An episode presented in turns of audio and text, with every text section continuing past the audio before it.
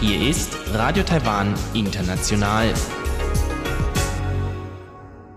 Herzlich willkommen zum halbstündigen deutschsprachigen Programm von Radio Taiwan International am heutigen Donnerstag, den 7. März. Am Mikrofon begrüßt Sie Karina Rother und folgendes haben wir heute für Sie im Programm. Zuerst hören Sie die Tagesnachrichten, dann geht es weiter mit Aktuelles aus der Wirtschaft mit Frank Pewitz, heute noch einmal zum Wirtschaftsstammtisch des Deutschen Wirtschaftsbüros. Darauf folgt der Blickpunkt, da widmen wir uns heute dem zweijährigen Bestehen des Taipei-Büros von Reporter ohne Grenzen. Nun zuerst die Tagesnachrichten.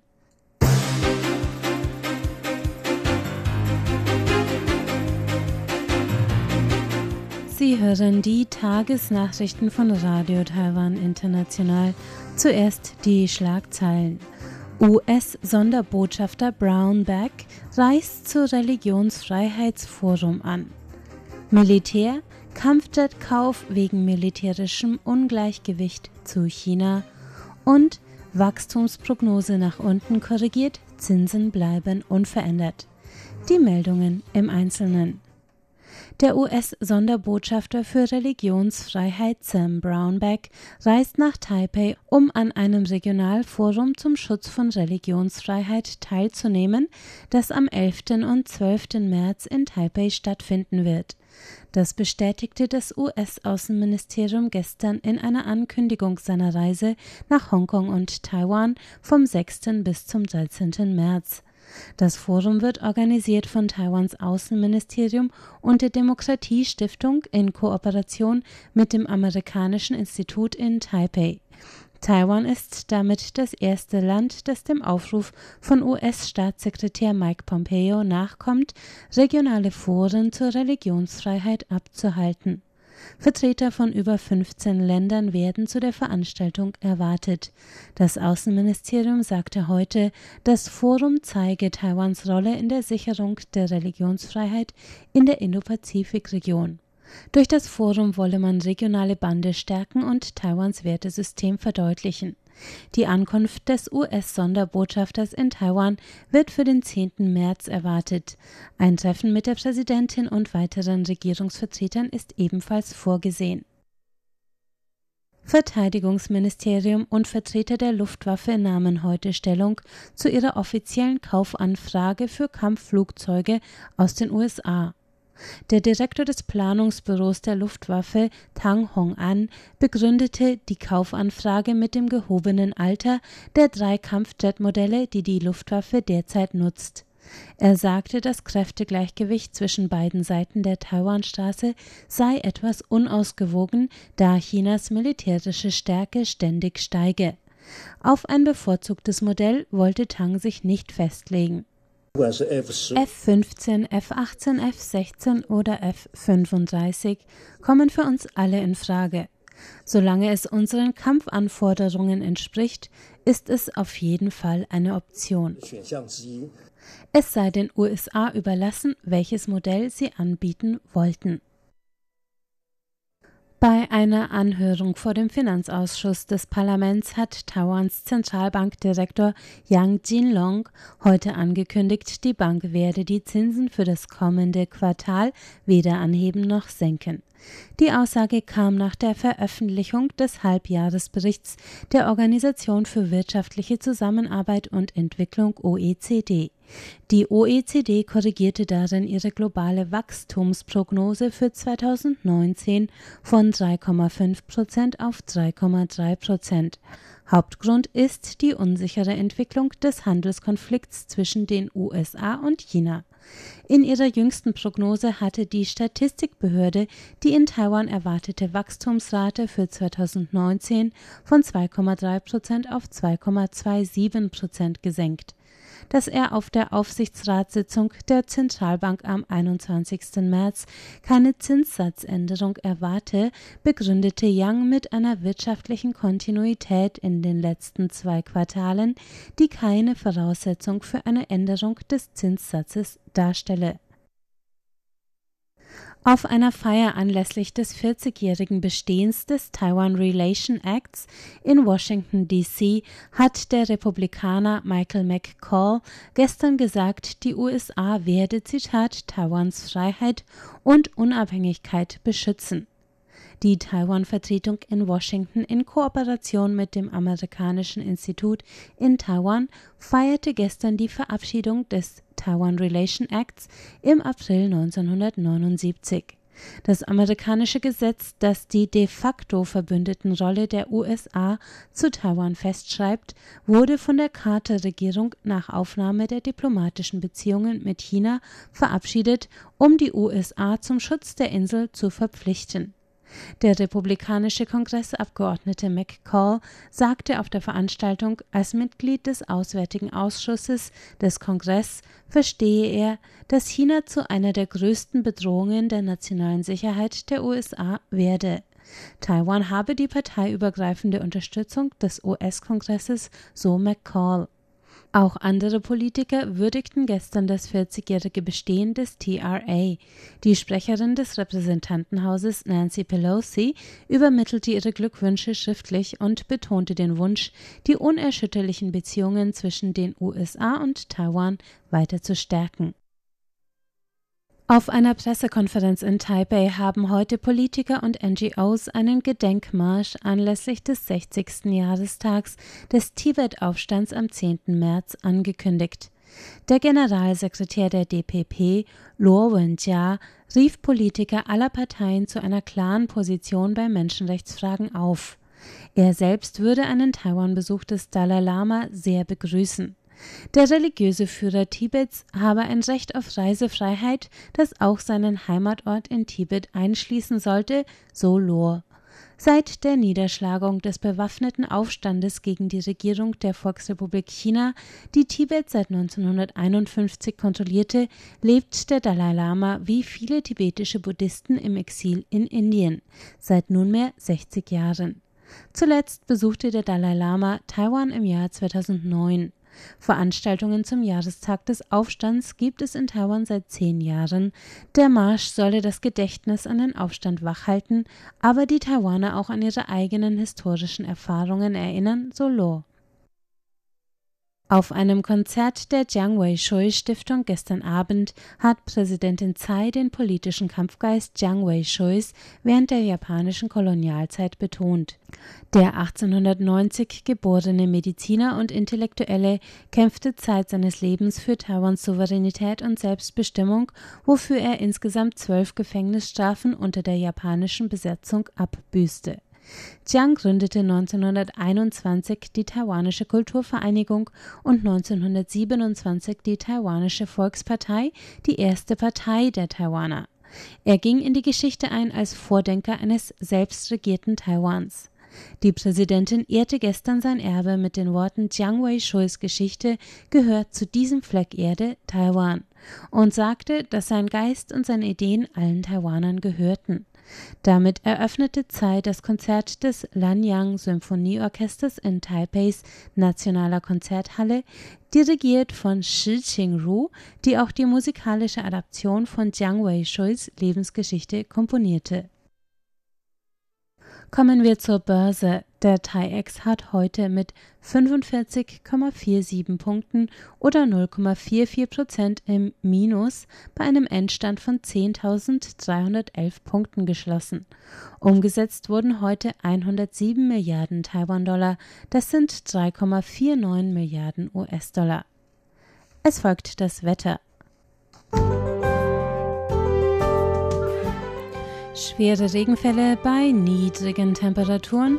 Inselweit an diesem Donnerstag. Die Werte lagen im Flachland zwischen 12 und 17 Grad. Nur der Südwesten erreichte bis zu 20 Grad. Trocken blieb es im südlichen Teil Pingdongs und Kaohsiungs. Sonst Regen mit bis zu 60 Liter pro Quadratmeter in Mitteltaiwan. Morgen gleichbleibend mit Werten zwischen 11 und 17 Grad im Norden und 16 bis 23 Grad im Süden und dunklen Regenwolken über weiten Teilen des Landes.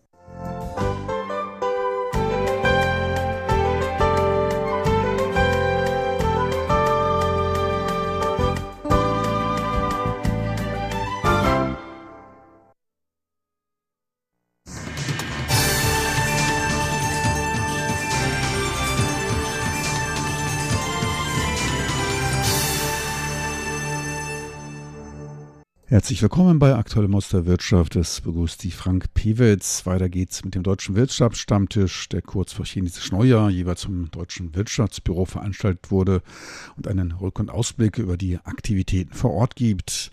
Zukünftiger Fokus bei der Unterstützung deutscher Unternehmen durch das DWB, dem Deutschen Wirtschaftsbüro hier vor Ort, wird laut Geschäftsführer Axel Limberg auf dem Bereich intelligente Maschinen und dem Energiewandel liegen.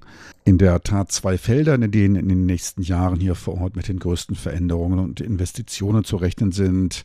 Der Aufbau einer zukunftsweisenden Industrie 4.0 steht auch bei Taiwans Regierung auf der Tagesordnung. Hier sieht man neben dem Potenzial an Produktionssteigerungen auch Chancen einer stärkeren Diversifizierung von Taiwans Wirtschaft durch den Ausbau des dafür benötigten Softwaresektors. Und Taiwans Maschinenbau befindet sich schon seit Jahren in einer Aufholjagd und weist stetig steigende Exporterlöse auf. Gut 25 Milliarden US-Dollar betrugen diese im Jahr 2017, was einer Absatzsteigerung um 21 Prozent entspricht. 30 Prozent der Maschinenexporte gingen davon nach China. Ein nicht unbeträchtlicher Teil dürfte davon auf dort operierende Betriebe aus Taiwan entfallen. Etwa ein Sechstel der Maschinenexporte gingen in die USA, knapp sieben Prozent nach Japan. Nach Deutschland exportierte man 2017 Maschinen im Wert von 680 Millionen US-Dollar. Laut den letzten vom Maschinenverband TAMI erhältlichen Zahlen konnte man auch im ersten Halbjahr 2018 seinen Absatz um 16 Prozent steigern. Werkzeugmaschinen waren dabei mit einem Anteil von gut 13 Prozent der größte Posten, gefolgt von Ausrüstungsmaschinen für die Halbleiterindustrie mit knapp 12 Prozent. Auch bei Taiwans Energiewende, da stehen für den Ausbau von Wind- und Solarparks bis 2030 Investitionen in Höhe von 30 Milliarden US-Dollar an. Das Deutsche Wirtschaftsbüro will daher deutsche Unternehmer vor Ort genau in diesen Bereichen beim Marktzugang unterstützen. Big topics are the segments smart machinery and energy transition Große Themen für das Geschäft und die Industrie hier in Taiwan sind die Segmente intelligente Maschinen und die Energiewende, wo wir die deutschen Unternehmen mit Seminaren, Trainingsprogrammen, Delegationen und weiteren Informationen unterstützen können. Zusätzlich wollen wir ebenfalls das Thema Energieeffizienz mit einbeziehen. Aus unserer Perspektive sehen wir hier ein großes Potenzial für deutsche Technologie und deutsches Know-how, hier Arbeitskräfte im Bereich Energieeffizienz für die Industrie auszubilden. Gleiches gilt für den Verkauf von Dienstleistungen und Produkten deutscher Unternehmen zur Erhöhung der Energieeffizienz in der Industrieproduktion. Zu guter Letzt wollen wir weiter das positive Image des Made in Germany stärken, um deutschen Unternehmen in Taiwan einen Rahmen zur besseren Ausnutzung dieser Werte bereitzustellen. Gespräche mit deutschen Investoren sind dafür bereits im Gange. Im Sommer werden dann deutsche Unternehmen Gelegenheit haben, einer mit Unterstützung des industriellen Entwicklungsbüros nach Deutschland reisenden hochrangigen Delegation aus Taiwan ihre Technologien und Lösungen im Bereich der Batterie-Speichertechniken und E-Mobilität vorstellen zu können. Weiteres Highlight wird im September die zweite Offshore-Wind-Delegation nach Taiwan sein, um deutsche Dienstleistungen dieser Branche hier vor Ort zu fördern. Ferner wies DWB-Leiter Axel Limberg auf Rückfrage auf Potenziale einer erfolgreichen ermöglichen Standortförderung durch Taiwans Administrative hin.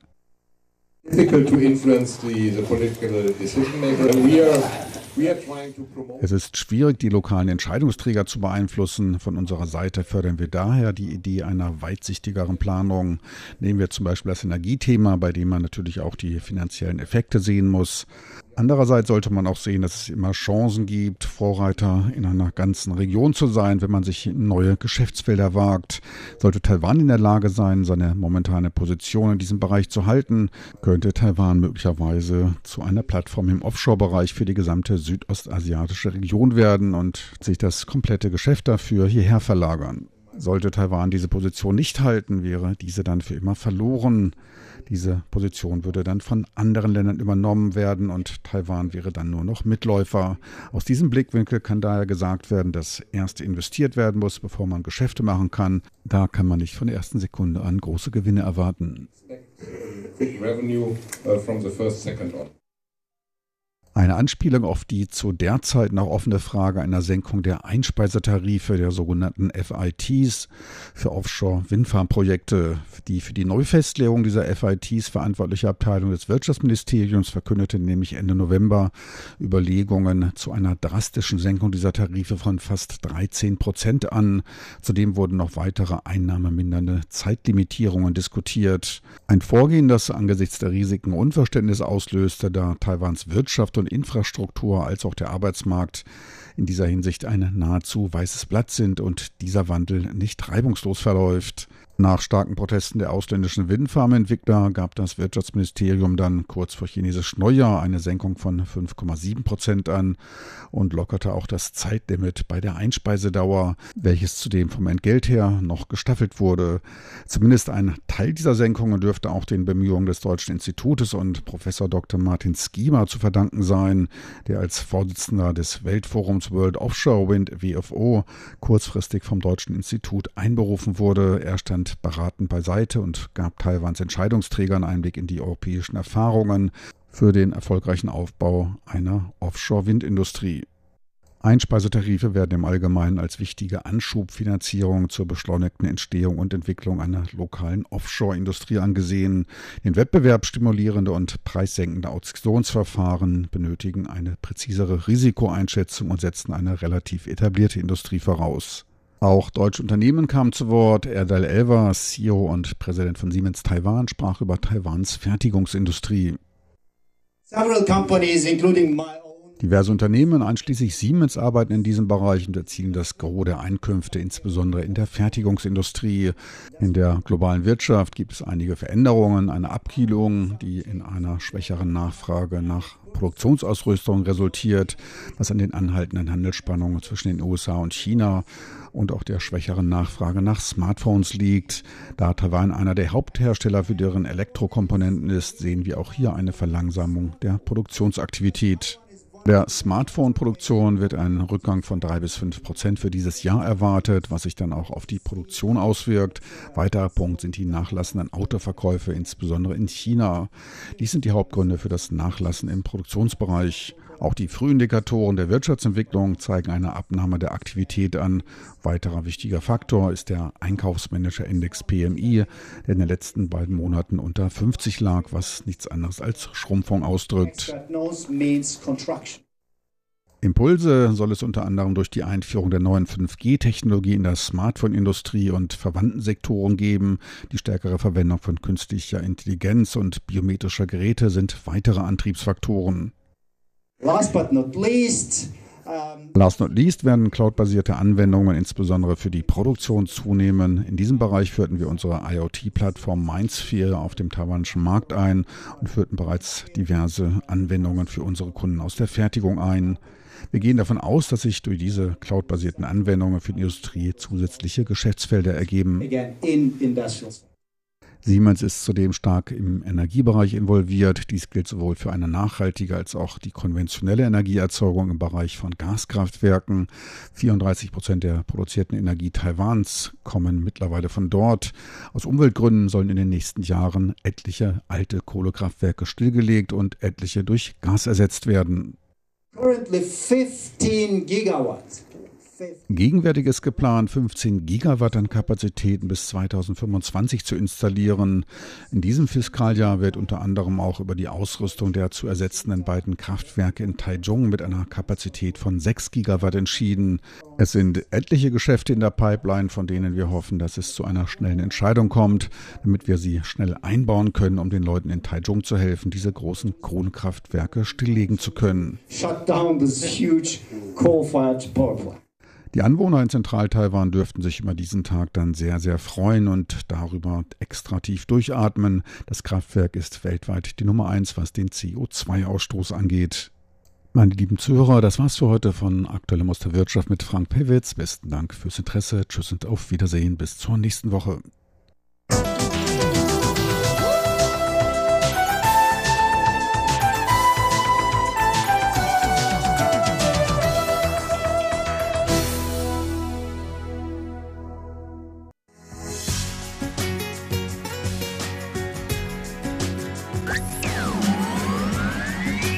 Radio Taiwan, international aus Taipeh.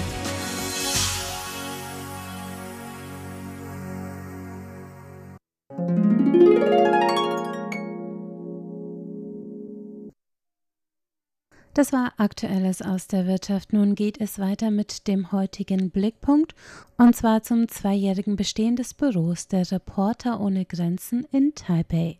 Das Büro ist das erste Büro der Organisation in Ostasien, die sich weltweit für den Schutz von Journalisten, Informations- und Pressefreiheit einsetzt.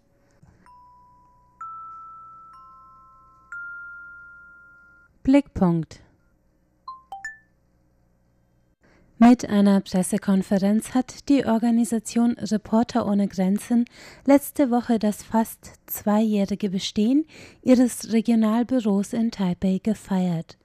Unter anderem wurde dort die Gründung eines Taiwan-Ortsverbands und engere Kooperation mit taiwanischen Partnern im Bereich Schutz von Pressefreiheit angekündigt. Heute werfen wir einen Blick auf die Geschichte der Organisation in Taiwan und bevorstehende Projekte. Als das Büro am 1. April 2017 eröffnet wurde, hatte sich die Organisation für Taiwan als ihren ersten Ostasien-Standort entschieden. Das Taiwan-Büro unter Direktor Cedric Alviani konzentriert sich auf China, Hongkong, Taiwan, Japan, Nordkorea, Südkorea und die Mongolei. Die Entscheidung für Taipei als Ostasien-Standort der Reporter ohne Grenzen fiel aus verschiedenen Gründen, unter anderem der zentralen Lage und der guten Infrastruktur des Landes. Ein Hauptgrund war aber, dass Taiwan seit Jahren auf Platz 1 der Rangliste von Pressefreiheit in Asien liegt, einer Statistik, in der Reporter ohne Grenzen Verstöße gegen Presse- und Informationsfreiheit nach Land auswerten und weltweit vergleichen. 2018 lag Taiwan weltweit auf Platz 45 der Liste, zwei Plätze hinter den Vereinigten Staaten. Südkorea, Japan und Hongkong folgten auf Platz 63, 72 und 73 von 180 ausgewerteten Ländern und Territorien. Während der zwei Jahre, die Reporter ohne Grenzen in Taiwan etabliert ist, hat die Organisation sich auch international gegen die Diskriminierung taiwanischer Journalisten eingesetzt. Im September letzten Jahres rief Reporter ohne Grenzen die Vereinten Nationen auf, taiwanischen Journalisten die Teilnahme an UN-Versammlungen und der Weltgesundheitskonferenz zu ermöglichen den Ausschluss taiwanischer Journalisten auf Basis der isolierten diplomatischen Stellung ihres Heimatlandes nannte der Generalsekretär der Organisation Christophe Deloire eine Zitat inakzeptable Diskriminierung, die im Widerspruch steht zum Grundrecht auf freie Information aller, wie sie im Artikel 19 der Erklärung der universellen Menschenrechte geschrieben steht. In den letzten Jahren hat die Organisation sich außerdem verstärkt gegen die massive Einschränkung der Informationsfreiheit in China eingesetzt. 2018 appellierte sie an das UN-Menschenrechtskonzil und europäische Staatsoberhäupter, im Dialog mit der Volksrepublik China einen Schwerpunkt auf das Thema Pressefreiheit zu legen. Auch in der Kampagne gegen die Zensur angepasste Suchmaschine Dragonfly, die Google zwischenzeitlich für den chinesischen Markt entwickelte, brachte sich Reporter ohne Grenzen aktiv ein. Für 2019 hat die Organisation außerdem die Herausgabe eines Berichts angekündigt, der beschreibt, wie China im letzten Jahrzehnt immer mehr Einfluss auf die mediale Berichterstattung global und in der Region genommen hat. Der Bericht mit dem Titel China's New World Information Order wird auf Englisch, Französisch und Chinesisch erscheinen. In Bezug auf Taiwan hat sich die Organisation der Sicherung journalistischer Standards und dem Kampf gegen Falschmeldungen und Missinformation verschrieben. So for all these challenges, RSF stands together with Taiwan and I'm Reporter ohne Grenzen steht im Angesicht dieser Herausforderungen geschlossen mit Taiwan. Deswegen wollen wir auch in Taiwan einen Ortsverein registrieren, damit wir als lokale NGO agieren können. Wir erhoffen uns dadurch, noch besser mit unseren lokalen Partnern kooperieren zu können, aber auch, dass Taiwan von einem Musterbeispiel in Asien zu einem Vorbild für die ganze Welt in Sachen Pressefreiheit wird. But also for the whole world in terms of freedom of the press. Das sagte der Direktor des Taiwan-Büros, Cedric Alviani, auf der Pressekonferenz am 25. Februar. Alviani gab bekannt, dass die Organisation eine Kooperationserklärung mit Taiwans Taiwan-Journalistenvereinigung ATJ und der Taiwan Media Watch unterzeichnet hat, um mit den beiden NGOs im Kampf gegen Falschmeldungen zusammenzuarbeiten. Gegründet 1995 ist die Taiwan Journalistenvereinigung eine Pionierin der Interessensvertretung von Journalisten und Sicherung der Autonomie in der Berichterstattung in Taiwan. Die Organisation ist seit 2013 mit der UNESCO-Partnerorganisation International Federation of Journalists IFJ affiliiert. Delegierten der Federation gab Präsidentin Tsai Ing-wen bei deren Taiwan-Besuch im Mai 2018 ihr Wort, dass die Pressefreiheit in Taiwan unantastbar ist. Die Taiwan Media Watch geht auf das Jahr 1999 zurück, als sie sich als erste Stiftung in Taiwan dem Schutz des Rechts der Öffentlichkeit auf Information verschrieb und sich durch politische Lobbyarbeit und Prüfung von journalistischen Inhalten für die Wahrung ethischer und journalistischer Standards in der Medienlandschaft Taiwans einsetzt Gemeinsam stellen die drei Organisationen in Taiwans Medienlandschaft eine starke Stimme dar, die journalistische Standards auf der Insel mit Sicherheit weiter vorantreiben wird. Ein weiterer Schritt in diese Richtung und ein weiteres Zeichen des vertieften Engagements der Reporter ohne Grenzen im Land ist die Gründung eines Beratungsgremiums als Ansprechpartner für die Behörden des Landes, bestehend aus wichtigen Persönlichkeiten aus Journalismus und Wissenschaft in Taiwan und betreut von Oor Kaishi, Mitglied des Emeritus-Vorstandes von Reporter ohne Grenzen. Wu Kaishi ist ein in Taiwan lebender Chinese uigurischer Abstammung und war an den Protesten auf dem Pekinger Tiananmen-Platz im Sommer 1989 beteiligt. Er hat außerdem mehrmals öffentlich Stellung gegen das autoritäre Regime in China bezogen, wofür er nach 20 Jahren politischer Verfolgung im Jahr 2009 nach Taiwan auswanderte. Hier engagiert er sich weiter im Kampf um Freiheitsrechte in China und als progressiver politischer Aktivist, der als Verbindungsstelle zu den Reportern ohne Grenzen die kritische Qualität des Beratungsgremiums garantieren wird. Am 1. April 2019 jährt sich die Eröffnung des ersten Ostasienbüros der Reporter ohne Grenzen in Taipei zum zweiten Mal. Die beiden letzten Jahre und die aktuellen Pläne der Organisation zeigen, welch positive Wirkung die Präsenz der Organisation in Taiwan hat. Und auch für die internationale Bühne ist das Taipei-Büro der Organisation von großer Bedeutung. Die DPP-Abgeordnete Yo Mei-nü freute sich auf der Pressekonferenz sehr über die positive Wirkung dieser Präsenz für die internationale Sichtbarkeit Taiwans. Es gibt viele Länder, die Taiwan gar nicht richtig kennen oder die Beziehung zwischen Taiwan und China nicht wirklich verstehen. Deshalb wollen wir, dass die Welt sieht, dass sich das Leben in unserem Land mit Demokratie, Rechtsstaatlichkeit und Menschenrechten von China unterscheidet.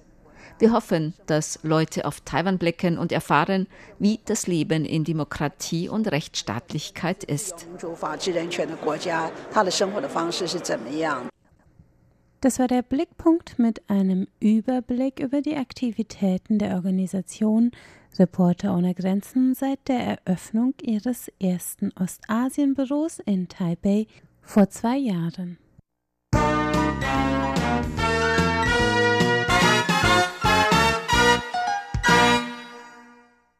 Damit sind wir am Ende des heutigen deutschsprachigen Programms von Radio Taiwan International. Das Gehörte finden Sie wie immer auch im Internet unter www.de.rti.org.tv. Dort finden Sie auch unsere Kontaktdaten, denn wir freuen uns immer über Leserpost. Auch auf Facebook unter Radio Taiwan International Deutsch sind wir vertreten. Dort posten wir tagesaktuelle Bilder und Videos aus Taiwan. Am Mikrofon hörten Sie heute Karina Rother. Ich bedanke mich ganz herzlich fürs Einschalten, Zuhören und dabei sein und sage Tschüss und bis zum nächsten Mal.